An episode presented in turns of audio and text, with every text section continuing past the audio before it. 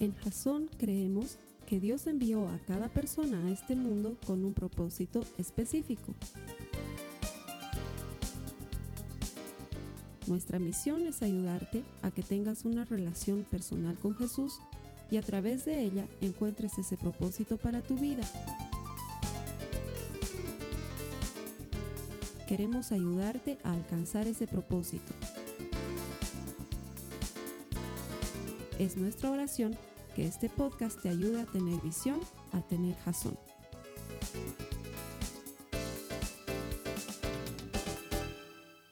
Desde la semana pasada estamos estudiando el Salmo 23 y hemos aprendido que David había escondido de alguna manera, para los que saben buscar, el nombre del Señor en distintos lugares del Salmo a partir de su experiencia personal de comunión e intimidad con Él. Y el mensaje de hoy se llama Un lugar seguro o El lugar seguro. Y quiero comenzar preguntándote, ¿cuál es para ti tu lugar seguro? Ese, ese lugar en el que te sientes cómodo o protegida o sientes que es el lugar de descanso. Todos tenemos de alguna manera ese lugar y a veces ese lugar ha quedado lejos en el pasado, en la memoria, porque ya no lo tenemos. Tal vez es la casa de tus abuelos cuando eras chico, o tal vez es algún, alguna casa club que tenías con tus amiguitos donde iban a jugar en las tardes, o quién sabe, es tu propia habitación. Para muchos su habitación de soltera o de soltero, donde cerrabas la puerta, encendías música y te olvidabas del mundo. Y ese lugar seguro, ese lugar especial, como que queda ahí en nuestra memoria y nos trae añoranzas, sobre todo cuando estamos viviendo dificultades o cuando estamos necesitando un lugar para sentirnos cobijados. Lo bueno sería que tengamos ese lugar hoy en día, pero como uno va creciendo, a veces va perdiendo también ese sentido de, de cosa especial que tienen las cosas en la vida. A no ser que lo sigas teniendo.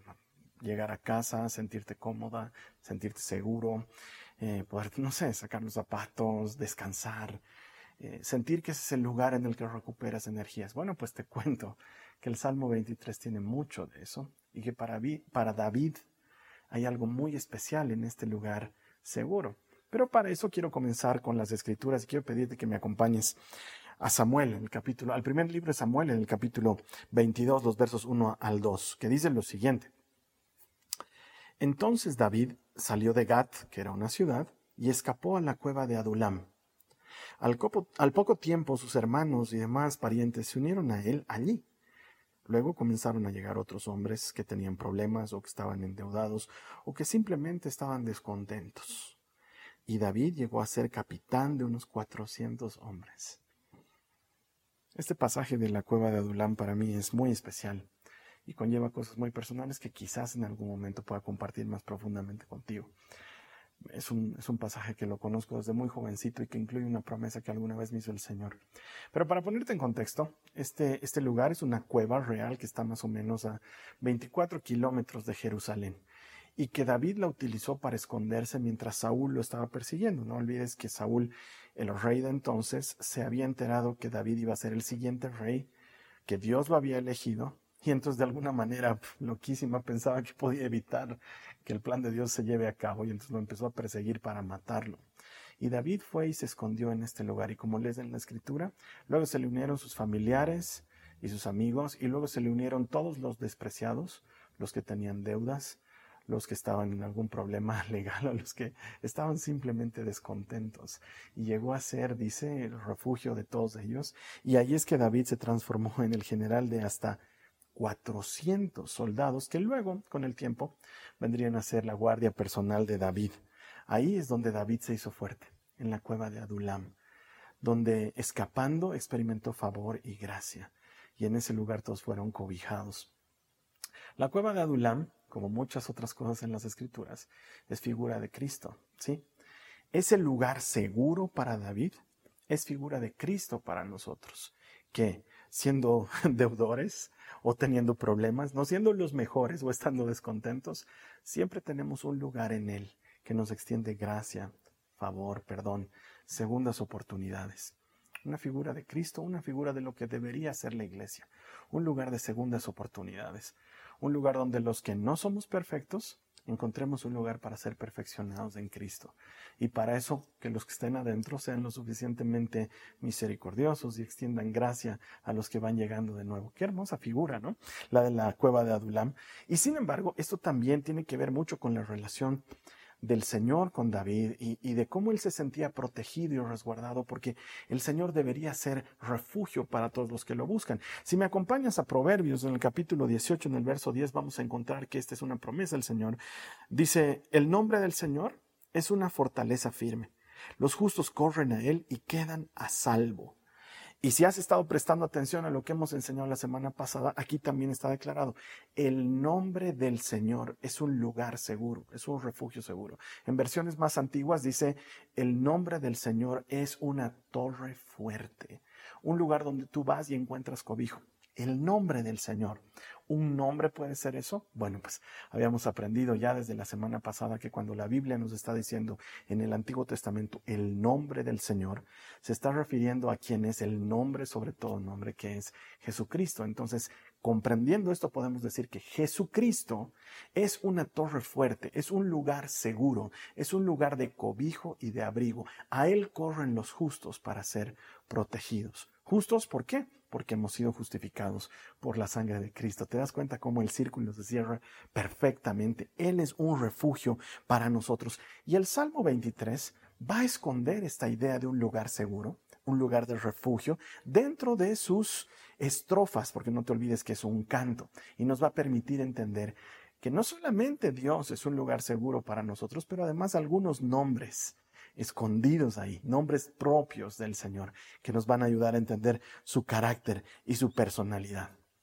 Es bien interesante que esté escondido en el Salmo 23, que es el salmo que habla del buen pastor, porque las ovejas necesitan un lugar seguro siempre. Una oveja sin un lugar seguro sufre de mucho estrés, sufre de ansiedad. No me lo estoy inventando, puedes investigarlo.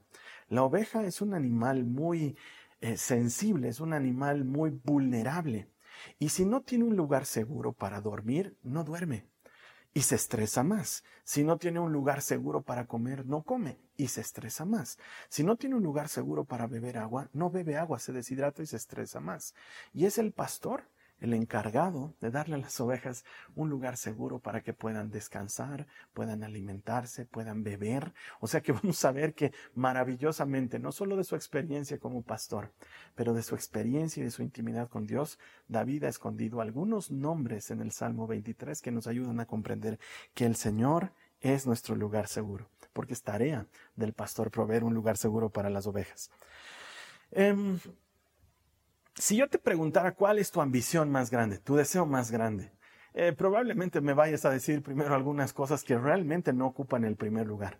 Porque según lo que los estudios sobre, por ejemplo, salud emocional o salud mental, que es algo con lo que trabajamos mucho aquí en Jason, creemos que es parte importante de nuestro proceso de conocer y avanzar con el Señor, sanar nuestras emociones y sanar nuestras, nuestros recuerdos del pasado y cosas por el estilo. Según estudios sobre salud emocional, dice que la mayor ambición de los seres humanos, su mayor anhelo de la humanidad en general, es tener paz. ¿Sí? Como lo oyes. Y ahora que te lo acabo de decir, seguro despierta en ti esa idea de sí. Antes que tener, o no sé, una mejor casa, o ver a mis hijos salir profesionales, o antes que resolver los problemas legales que tengo, o mejor dicho, detrás de todo eso, lo que en realidad estoy queriendo es tener paz. Sentir esa sensación de tranquilidad sentir esa sensación de que no tengo que estar luchando más. Cuando tú hablas con las personas que están pasando por necesidad o por dolor, por las personas que viven una vida agitada y acelerada, es muy común escuchar que te digan lo único que necesito es descansar. Quiero tener paz. ¿No te sucede de la misma manera? Bueno, pues lo hermoso es que esa sensación de paz y de descanso también está descrita en el Salmo 23. Si me acompañas al Salmo 23 al verso 2, la semana pasada nos quedamos en el verso 1, ahora vamos al, verso 2 que dice, en lugares de delicados pastos me hará descansar. ¿Quién? El Señor, que es mi pastor. No lo olvides, eso viene de la semana pasada. Junto a aguas de reposo me pastoreará. Lugares de delicados pastos para descansar. Aguas de reposo para ser pastoreado. ¿Qué figura viene a tu mente cuando cito este pasaje de las Escrituras? pues, para mí viene inmediatamente la figura de un lugar muy tranquilo, donde me siento a gusto, donde me siento tranquilo, donde siento que no hay amenazas, donde siento que no hay apresuramientos, donde siento que puedo reposar. Lo curioso es que este lugar de delicados pastos, al ser de delicados pastos, también es lugar de alimento para las ovejas. Alimento y descanso, lugar de delicados pastos donde me hace descansar. Y luego junto a aguas de reposo. ¿A qué se refiere? Son aguas quietas. Las ovejas no pueden beber agua en movimiento porque se caen al agua y luego ves ahí un pedazo de algodón enorme flotando sobre el río. Necesitan que el agua esté quieta para poder beberla. Toda esta figura de paz y de quietud está en el verso 2. Y es muy importante que tú y yo la recojamos porque ahí también hay un nombre escondido.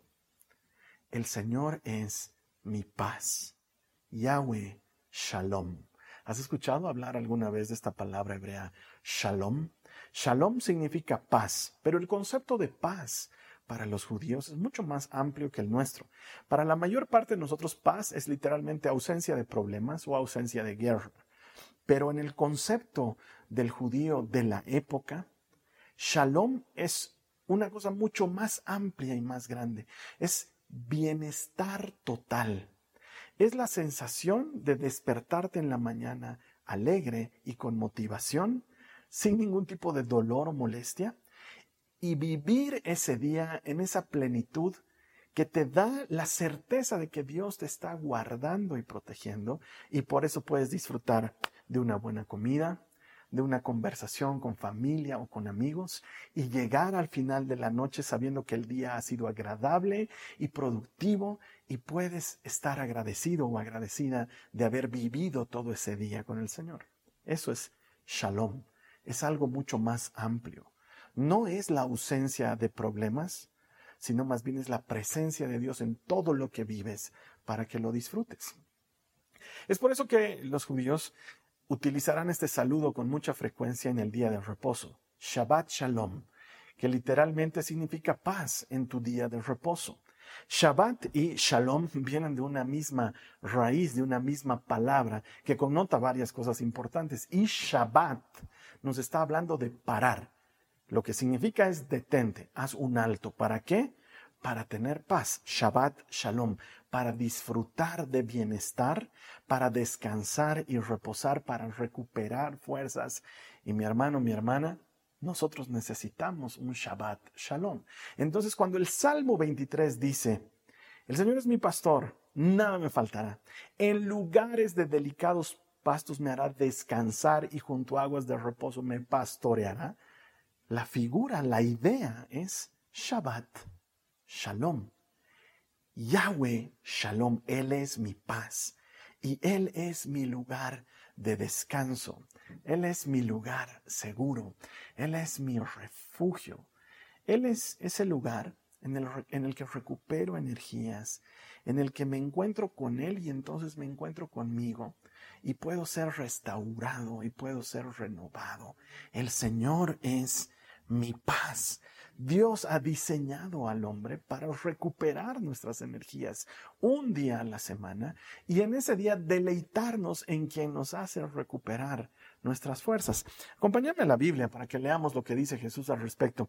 En Mateo 11, en los versos 28 al 30, dice, Luego Jesús dijo, Vengan a mí todos los que están cansados y llevan cargas pesadas y yo les daré descanso. ¿Quién aquí puede decir, el Señor me está hablando a mí? Yo estoy cansado, yo llevo cargas pesadas. Pónganse mi yugo, déjenme enseñarles, porque yo soy humilde y tierno de corazón y encontrarán descanso para el alma. Pues mi yugo es fácil de llevar y la carga que les doy es liviana. No sé si alguna vez te lo he explicado, pero cuando Jesús dice esto delante de todos los que lo están escuchando, esta es una declaración escandalosa para los que son observadores de la ley y es una declaración escandalosa para los que reciben, los que empiezan a recibir una promesa extraordinaria. El pueblo de Israel estuvo buscando durante siglos ese descanso. Luego Hebreos nos explicará muy bien esto.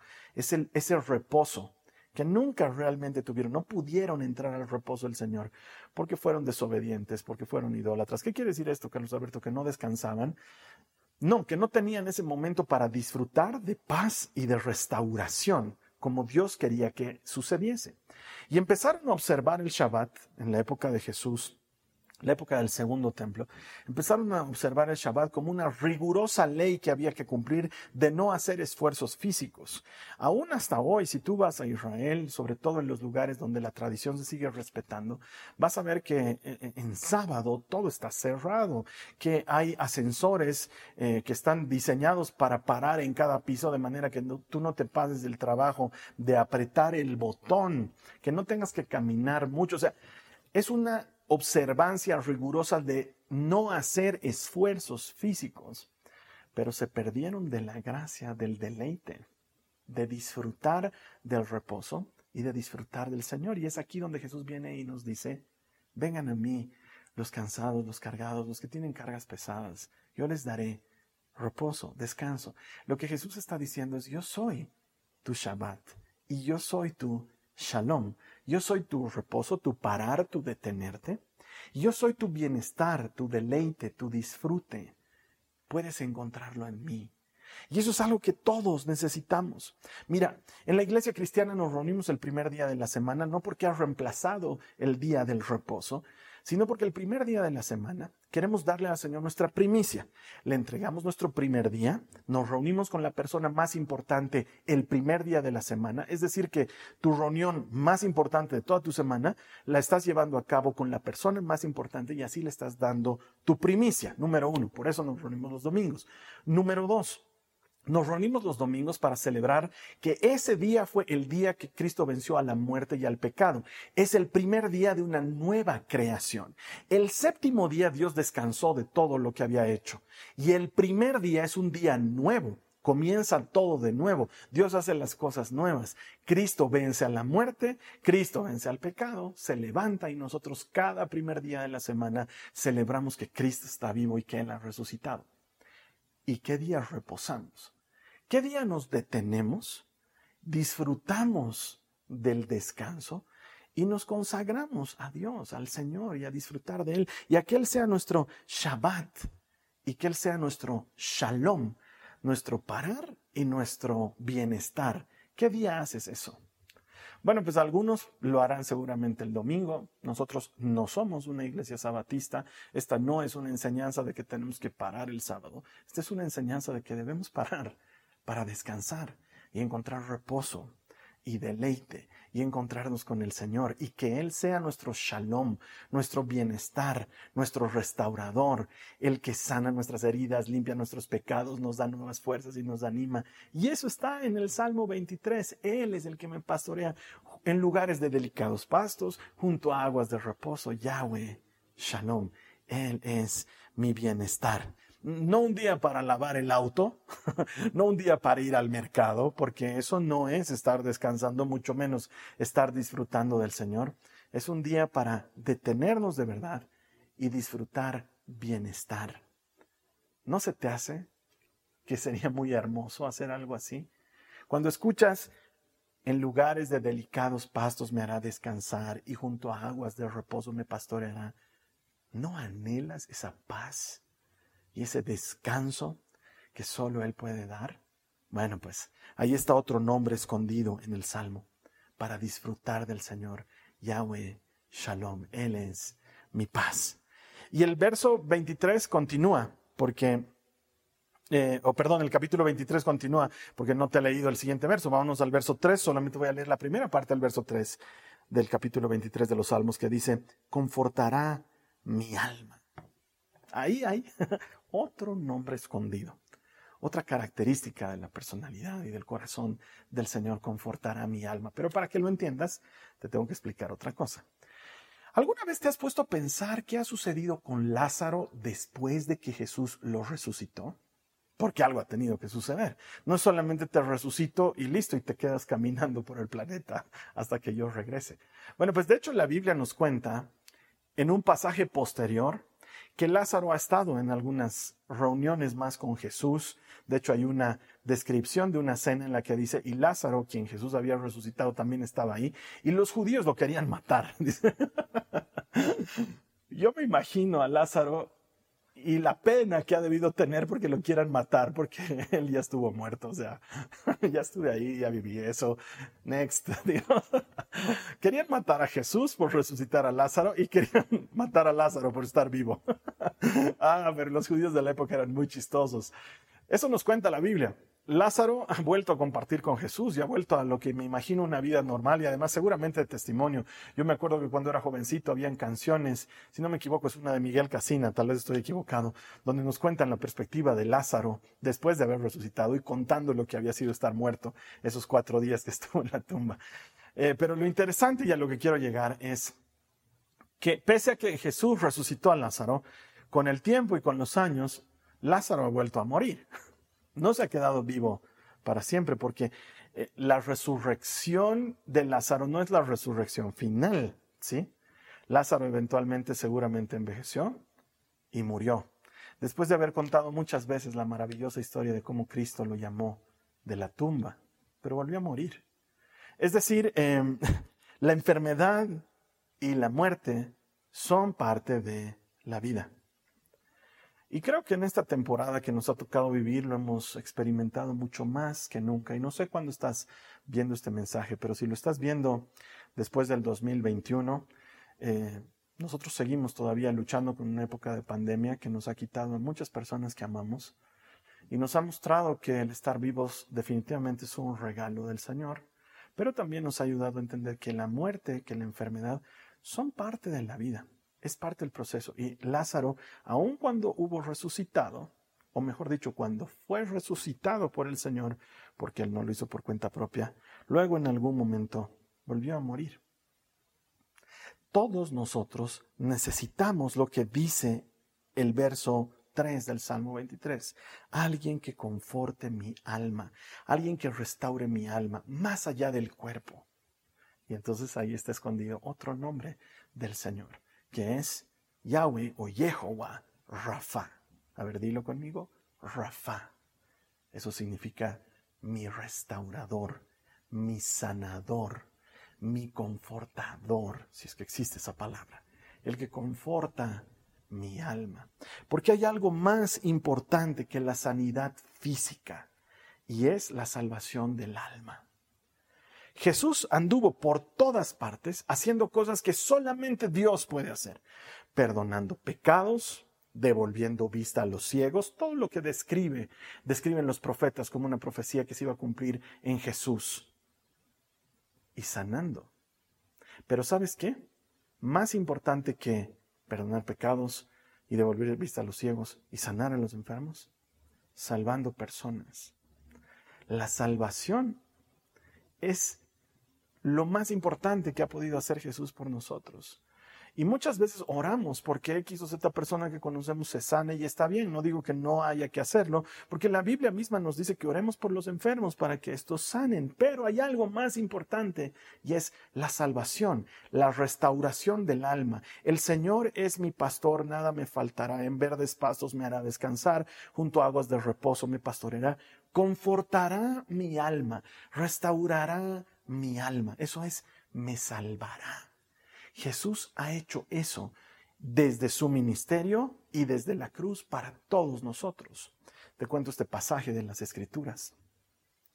Dice que Jesús estaba predicando en la casa de alguien y la casa estaba llena a reventar. No había espacio para que entre un alfiler más la gente estaba en las ventanas, la gente estaba alrededor de él y habían maestros de la ley, fariseos, escuchando la enseñanza de Jesús. Y la Biblia nos dice bien claro en Lucas 5 que el poder del Señor para sanar estaba con Jesús y él estaba predicando.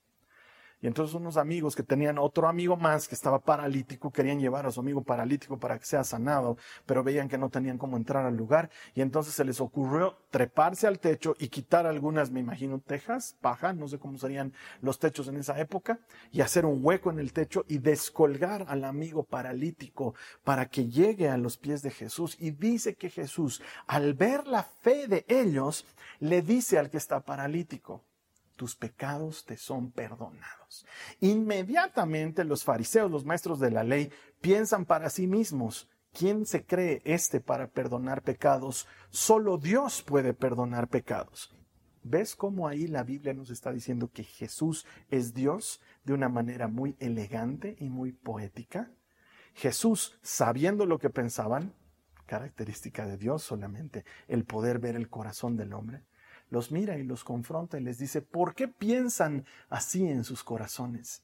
No les dice, eh, ¿están pensando esto, no ve? Confírmenme. No, Él es Dios, sabe lo que están pensando, por qué piensan así en sus corazones. Y luego plantea esta disyuntiva. ¿Qué es más fácil decir? No está hablando de qué es más fácil hacer, dice, ¿qué es más fácil decir? ¿Tus pecados te son perdonados? ¿O levántate y anda? Ahora yo te pregunto a ti, ¿qué es más fácil decir? Y quizás me digas, bueno, ambas son fáciles de decir, o por lo menos eso respondería yo. Ambas son fáciles de decir. El tema es saber que, que ha funcionado lo que estoy diciendo. Bueno, pues, te cuento que Jesús está haciendo eso. Está atando una cosa con otra. El perdón de los pecados con la sanidad completa. Maravilloso. Es maravilloso lo que está sucediendo aquí. Pues para que vean, les dice, que el Hijo del Hombre, refiriéndose a sí mismo, tiene poder para perdonar pecados, a ti te digo, le dice el paralítico, levántate, toma tu camilla, vete a tu casa. En ese momento el paralítico se pone de pie ante el asombro de todos y toma su camilla y wow, Jesús hace una sanidad extraordinaria mostrándonos que Él es Dios y que tiene poder para perdonar pecados y para sanar enfermedades, pero más importante, tiene poder para salvar, para confortar nuestra alma. Alguien debería estar alegre con eso, porque mi hermano, mi hermana, ¿Necesitamos sanidad? Probablemente sí, pero hay algo que necesitamos más y es salvación. Mira lo que dice el profeta Jeremías al respecto. En el capítulo 17, en el verso 14, él dice, oh Señor, si me sanas, seré verdaderamente sano. Si me salvas, seré verdaderamente salvo. Mis alabanzas son solo para ti. Necesitamos no solo sanidad, pero necesitamos salvación. Y sabes que Lázaro fue completamente sano, no porque resucitó, sino porque Cristo lo salvó. Eso es lo que nosotros necesitamos. Yahweh Rafa, el Señor es mi sanador. No solo necesito que me sanes de mis enfermedades porque eventualmente moriré, pero necesito que me salves, que rescates mi alma, que me confortes, que me des un lugar bajo tus alas. El Señor es mi sanador y hay una sanidad más importante que la sanidad física. Es la sanidad del alma y esa sanidad la Biblia le llama salvación. Y eso está escondido en el Salmo 23. Y seguimos leyendo el verso 3 del Salmo 23. Dice, me guiará por sendas de justicia por amor de su nombre. De pronto pareciera que ya no está hablando de ovejas. Mm, bueno, pues es que todo está ahí en la traducción y está escondido porque lo que nos está diciendo el Salmo es que va a guiar, va a conducir, el buen pastor va a conducir a la oveja por sendas correctas, por caminos correctos. Esta palabra que está ahí escondida y que se pronuncia tzidkenu, de hecho me tengo que fijar para pronunciarlo porque es difícil, Tzidkenu, significa rectitud, significa justicia, significa algo que no está equivocado, algo que tiene un buen comienzo y un buen final. Entonces ahí tenemos otro nombre del Señor escondido en el Salmo. Jehová Tzidkenu, el Señor es justicia. Ah, qué hermoso porque no podría ser un lugar seguro si no hay justicia y corrección y rectitud cubriéndonos. Su nombre es justicia y por ende su accionar es justicia. Su nombre es correcto y por ende lo que Él hace siempre es correcto. Mira lo que dice Proverbios en el capítulo 14, en el verso 12. Dice, delante de cada persona hay un camino que parece correcto, pero termina en muerte. Todos nosotros tenemos un camino que nos parece bien. Lo que está diciendo la Biblia es, según nosotros sabemos elegir entre lo bueno y lo malo, pero también la Biblia nos prueba que somos pésimos para hacerlo. Creemos que podemos elegir entre lo bueno y lo malo y terminamos cayendo en un pozo. Necesitamos un Yehová Tzidkenu, Señor justicia. El Señor es mi justicia, el Señor es mi rectitud, el Señor es mi camino correcto. Necesitamos a Jesús para elegir entre lo bueno y lo, malo, porque nosotros somos absolutamente incapaces. Él es la solución para nuestra incapacidad de diferenciar entre lo que es bueno y lo malo. Por eso el mundo es tan relativo hoy y nosotros mismos somos relativistas, porque lo que es bueno para ti no necesariamente es bueno para mí, lo que es correcto para ti no necesariamente es correcto para, para mí, y ahí andamos en una vorágine de no saber lo que es realmente correcto para los, para, para los unos y para los otros. Y sin embargo el Señor, Él es Tzidkenu, Yahweh Tzidkenu, el Señor es rectitud, el Señor es justicia. Esto trae a mi memoria como una ilustración, algo que te va a servir para entender cómo es que Él nunca se equivoca. Y quiero hacer apelación a una, a una figura que probablemente diste mucho en la realidad, pero que te va a ayudar a entenderlo. La eterna sabiduría de mamá. Todos en algún momento hemos experimentado la eterna sabiduría de mamá. Esa mamá que te dice, no te juntes con tal persona, vas a ver que te va a salir mal y luego, fam, no le haces caso a mamá, te juntas con esa persona y sufres y te duele y, te va mal. ¿eh? O cuando tu mamá te dice, yo que tú no haría eso, mejor no lo hagas, pero tú dices, no mamá, déjame, yo sé lo que tengo que hacer y Sam, vas y lo haces y ¡pum! Directo al hueco. Hay un camino que al hombre le parece recto y termina en muerte no vayas a hacer tal o cual cosa y ¡pam! vas y lo haces, desobedeces a mamá y ¡pum! tienes las consecuencias. Muchos de nosotros hemos escuchado el consejo de mamá acompañado del chancletazo de mamá. No hagas eso, no te equivoques. ¿Así vas a salir? ¿No te vas a abrigar? ¿No te vas a poner nada más? No, mamá está haciendo calor. Deberías. No, no, no. Y luego se cae el cielo y experimentas el sufrimiento y el frío. Y te das cuenta que, como dicen los gringos, mom knows best. Mamá sabe. Y luego no te libras del. ¿Qué te dije? Te lo dije. Era que me hagas caso, pero tú no quieres hacer caso a tu mamá, ¿no? Pero tú no quieres escuchar lo que tu mamá te dice. Por alguna razón que seguro viene de Dios. Las mamás tienen esta capacidad extraordinaria de saber dar dirección a sus hijos. Y quizás tú como mamá ahorita me digas, ay Carlos Alberto, cuánto yo anhelo tener eso porque siento que me estoy equivocando con mis hijos. Y quiero decirte, mira, todos como papás estamos haciendo nuestro mejor esfuerzo y aun cuando estamos haciendo nuestro mejor esfuerzo seguramente en algo nos estamos equivocando, pero podemos pedirle al Señor, como dice Santiago, sabiduría para guiar a nuestros hijos, para guiar a nuestras hijas y recibir de él sabiduría para tomar buenas decisiones. Esta ilustración que te pongo es para que te des cuenta cómo es que puede haber un camino correcto y sin embargo nosotros no elegirlo porque pensamos que sabemos lo que es correcto para nosotros. Bueno, pues Necesitamos a Jehová Sitkenu. El Señor es rectitud, el Señor es justicia. Necesitamos a Él para enderezar nuestras sendas. Lo bueno es que tú y yo como papás, como mamás podemos fallar, pero Dios nunca falla. Él nunca se equivoca. Su camino siempre es recto y su voluntad es buena, es agradable y es perfecta. Y Él es tu pastor y Él es tu rectitud, tu justicia. Él puede enderezar tus sendas y cuántos de nosotros lo necesitamos.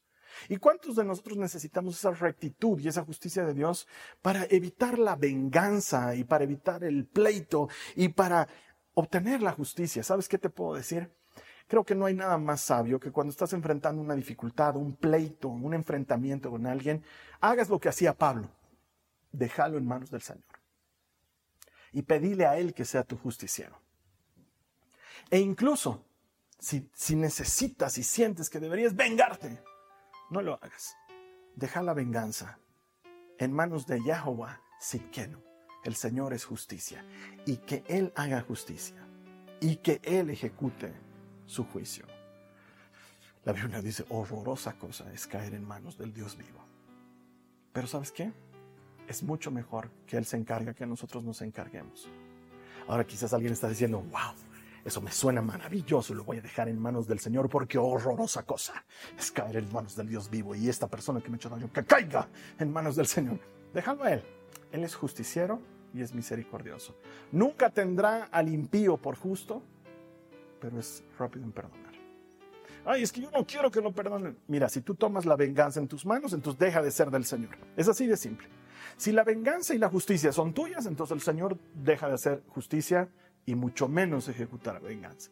Pero si tú dejas las cosas en las manos del Señor, Jehová Sitkenu, Él es rectitud, Él es justicia, y Él cumple cuando dice, mí es la venganza, yo daré a quien, a cada quien como corresponde. Puedes confiar en el Señor, que guiará, te guiará, por, perdón, que te guiará por sendas de justicia, que te guiará por el camino correcto, por amor de su nombre. Wow por amor de Él mismo. Jesucristo honrará quien es Él, guiándote por un camino de justicia.